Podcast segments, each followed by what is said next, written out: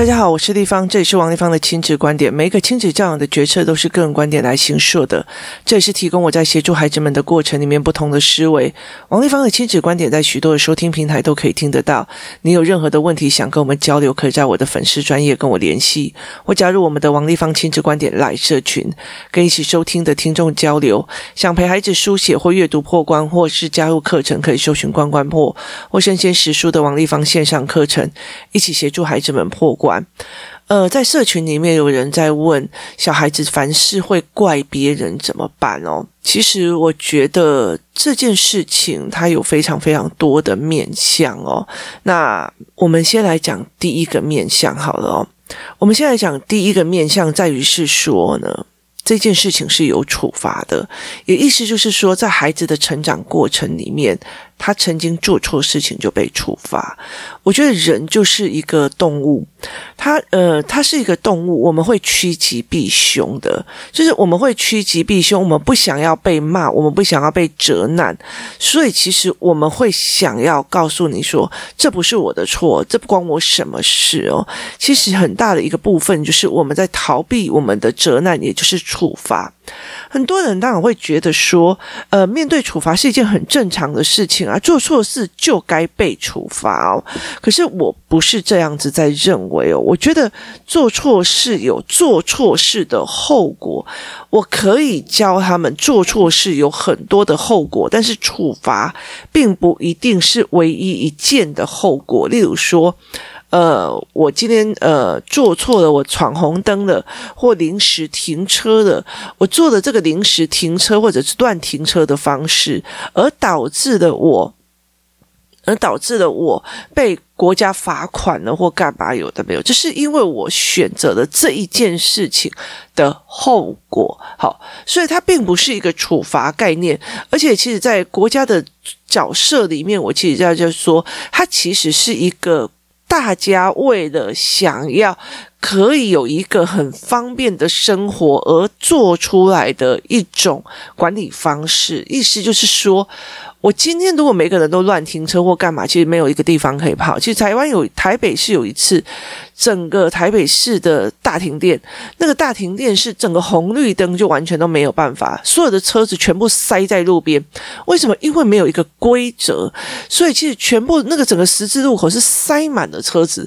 所以其实，在那整个过程里里面，大家都动弹不得。我横的也要走，直的也要走，所以大家都没有办法做。所以它并不是一个处罚的概念，就是。政府在做这一个呃做这个措施的时候，他其实是要找一个大家都方便运行，而这个社会得以运行的方式，而去做这样子的决策。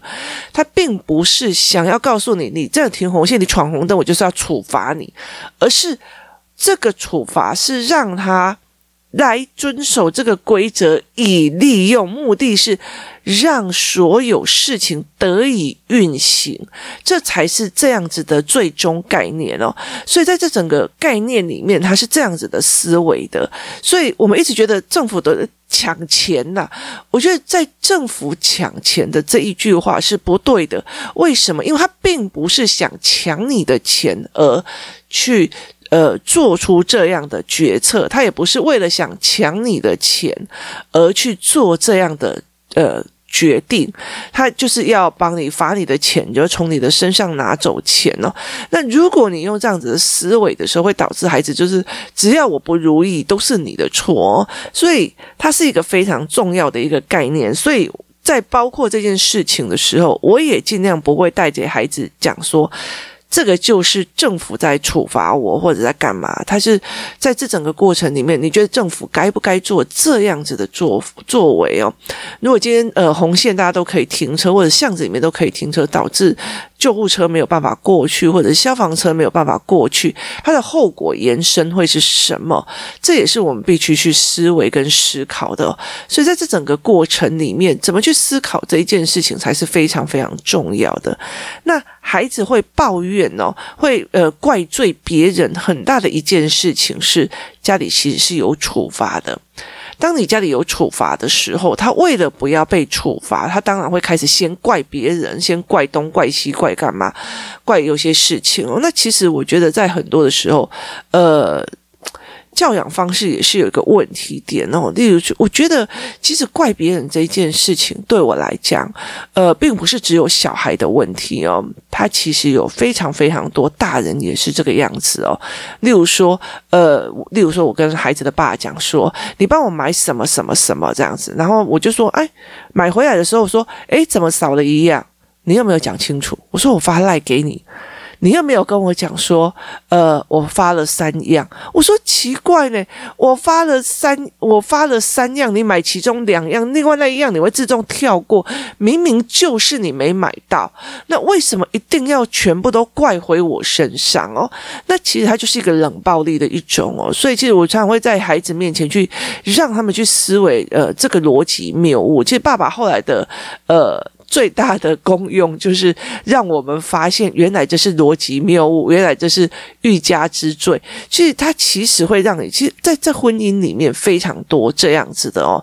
例如说，其实非常有趣的是，呃，像孩子爸很早很早很早，在我认识他的时候就已经有高血压，可是他妈妈第一次看到我煮饭的时候，我那时候那个那个盐巴的盖子哦，不小心就是。掉太松了，然后掉下去，然后盐巴放太多。他忽然就讲了一句：“哦，我儿子高血压都是你害的。”我就心里在想说：“我才认识他三个月，你还好吗？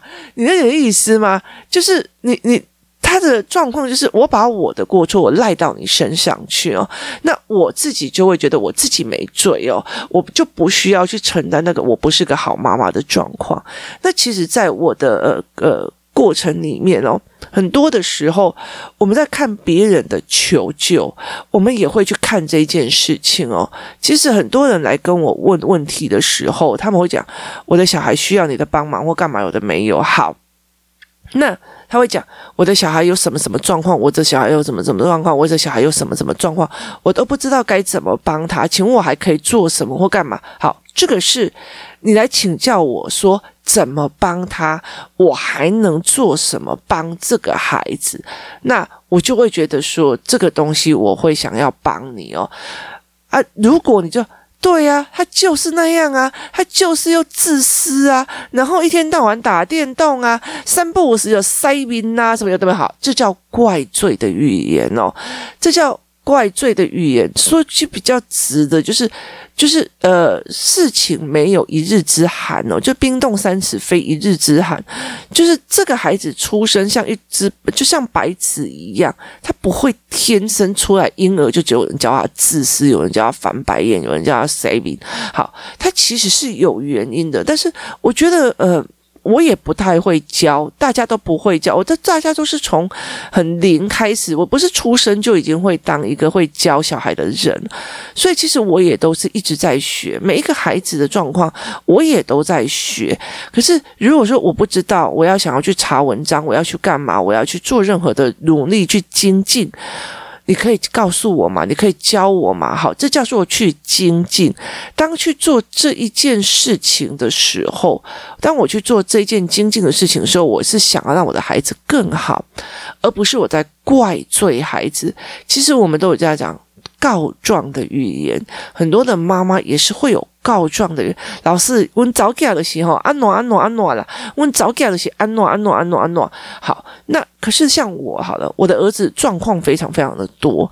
那我常常见老师来跟我讲说，哦，老师，谢谢你告诉我，我回去想办法怎么让他理解，我回去想办法怎么让他懂。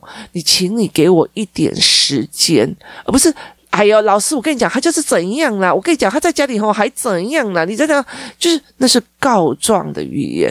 所以其实我们也把我们不会的东西赖在孩子身上。所以其实这是呃，但是我觉得这东西并不是说呃我们故意的或干嘛，因为我们下意识都这样做。其实很多的父母下意识都这样做，为什么？因为我们这一个年代的妈妈们，或者我们这个年代的爸爸们。几乎都是被处罚长大的。小时候只要能够不要被处罚，你什么东西都可以看开哦。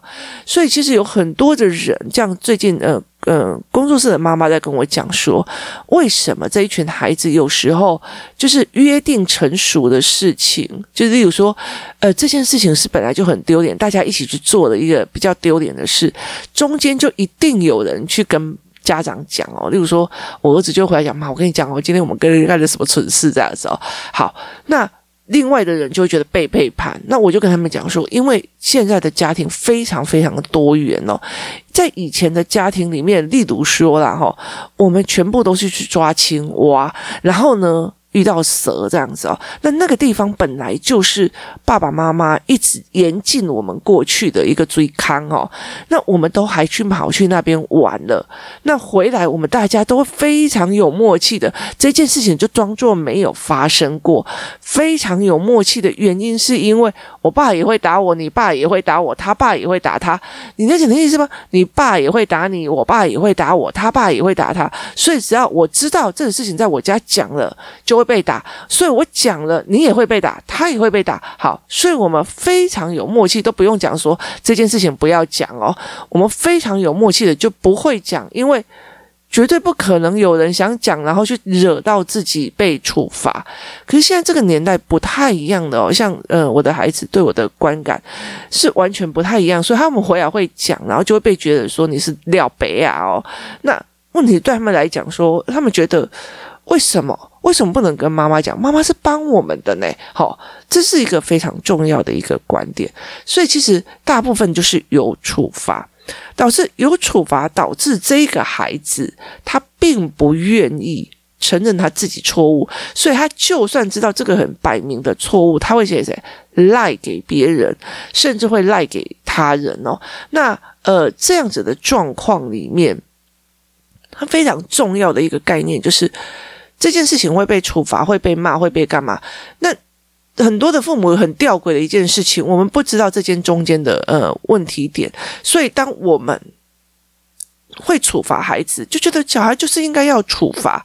好，你处你一边会处罚孩子，一边又希望他不要怪罪别人，这件事情很难。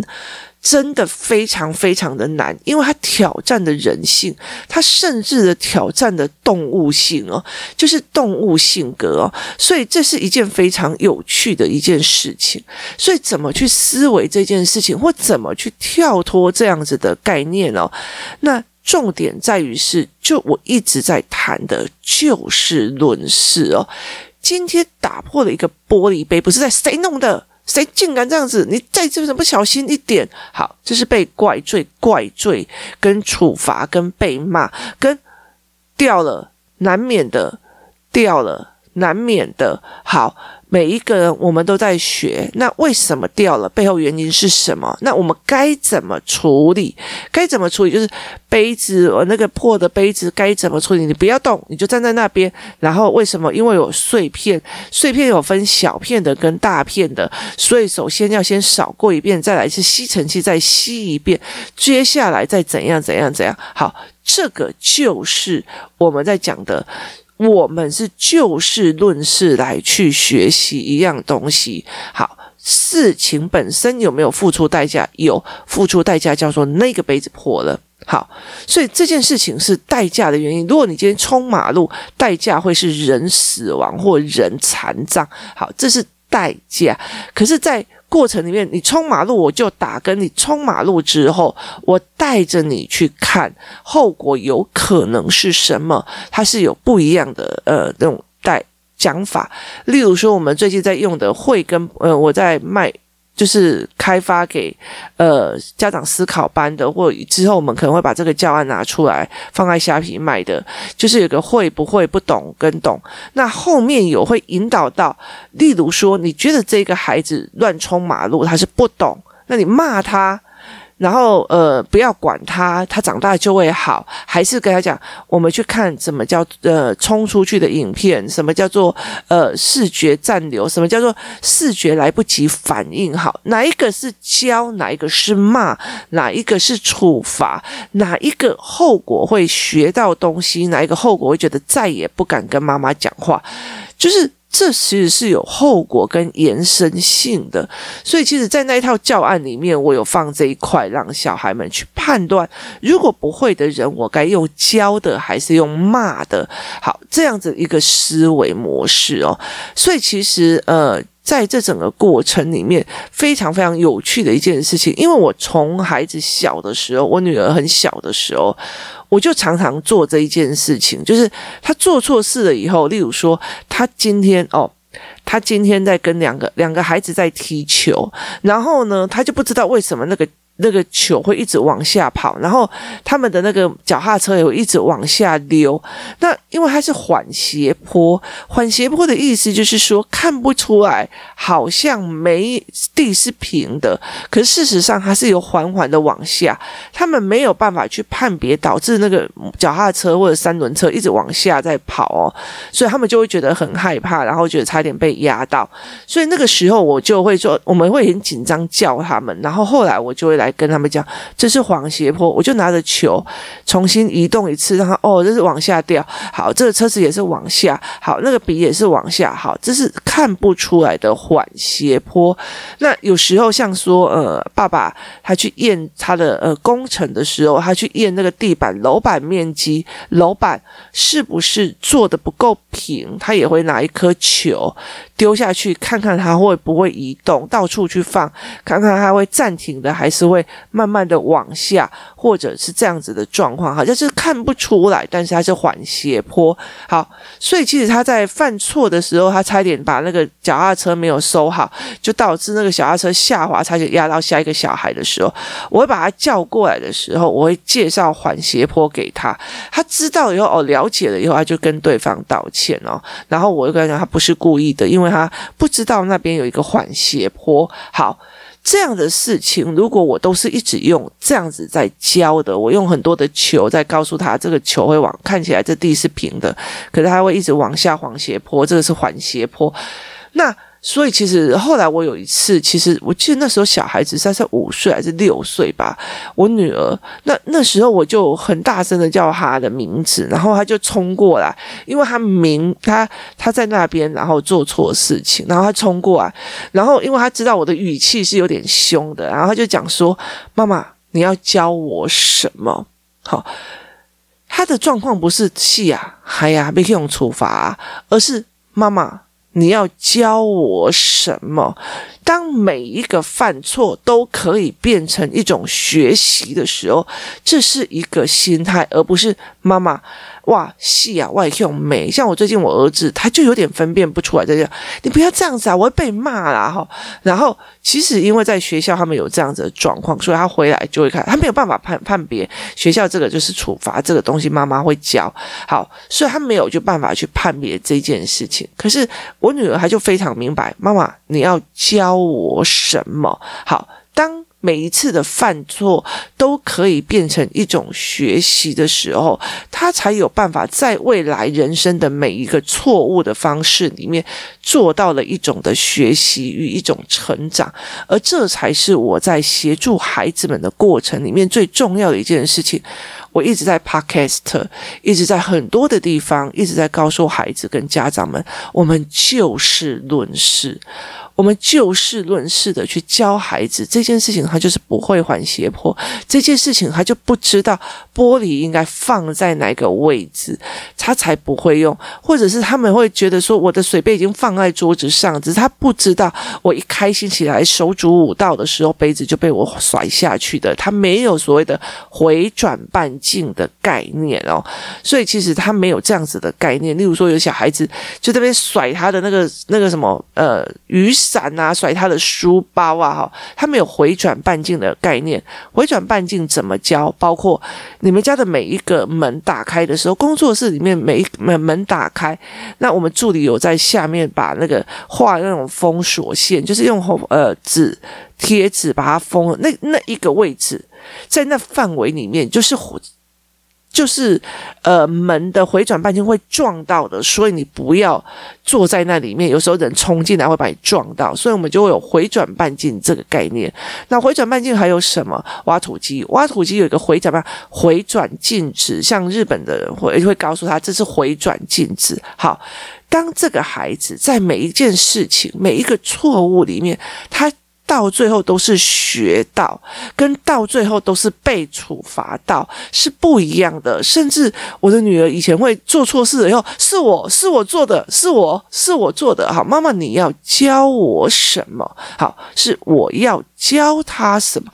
所以其实，在那个过程里面，我觉得我让我印象为什么会那么深刻？她冲过来跟我讲说：“妈妈，你要教我什么？”我就有点吓到。为什么以前我说做的任何事情，尽量不要让我爸知道，尽量不要让。因为我叫怕死耶，你知道吗？是会被打死的。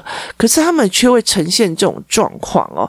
妈妈，你要教我什么？所以其实有时候我们很怕下错决定，甚至不愿意下决定。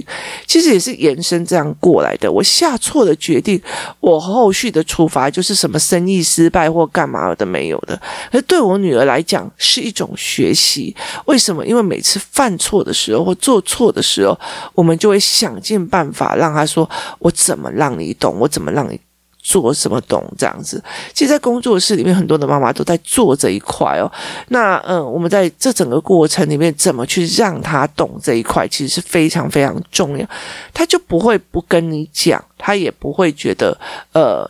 一定要做呃什么？说那个就是谁做，那个不是我做，那个干嘛？他们就不会去做这一块哦。所以，我可不可以在从中学到什么？我就算做错了，我可不可以学到东西？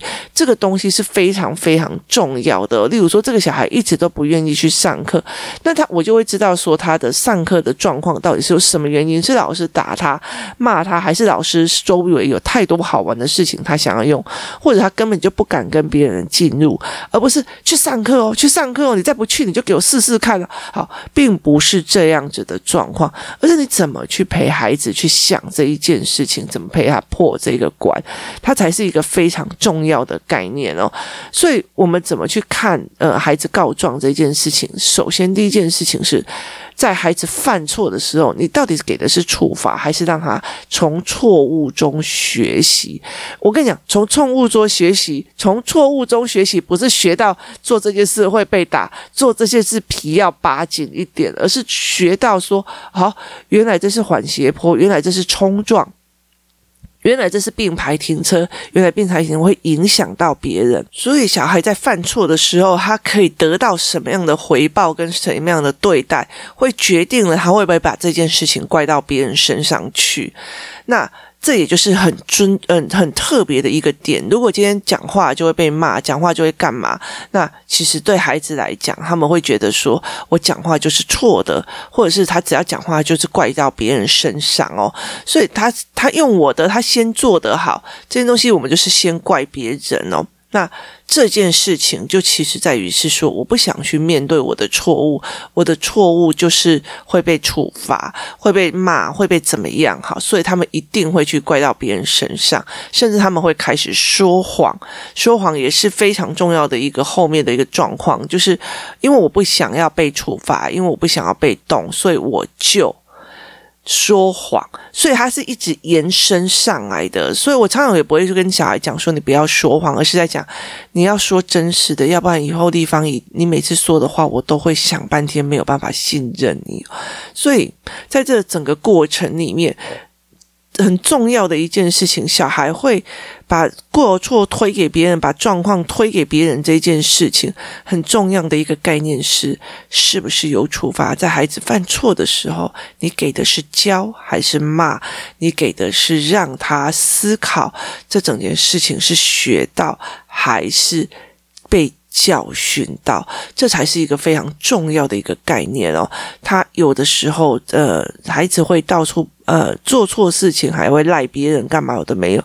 第一个思考点在于，他是不是把犯错这个等于被处罚，等于自己烂，等于我很糟糕。画在一起，还是我犯错？等于每次的错误都是一种学习，每次做误的时候就可以学到更新的事情。